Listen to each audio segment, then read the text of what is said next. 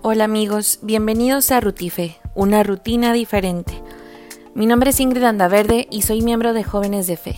Les doy la bienvenida a este espacio hoy jueves 4 de junio del 2020. Les comparto que les hablo desde la ciudad de Monterrey, México, y aquí vamos a tener un día muy soleado y caluroso. Estaremos entre los 21 y 31 grados centígrados. Hoy les comparto un poquito de la palabra del Evangelio según San Marcos capítulo 12 versículo 33 que dice así, amarlo con todo el corazón, con toda el alma, con todas las fuerzas y amar al prójimo como uno mismo vale más que todos los holocaustos y sacrificios. Palabra de Dios, gloria a ti Señor Jesús. Cuán importante es el amor. Se nos invita a recordar que ese amor que tanto buscamos y soñamos es el amor que Jesús nos quiere dar y darle a los demás a través de nosotros.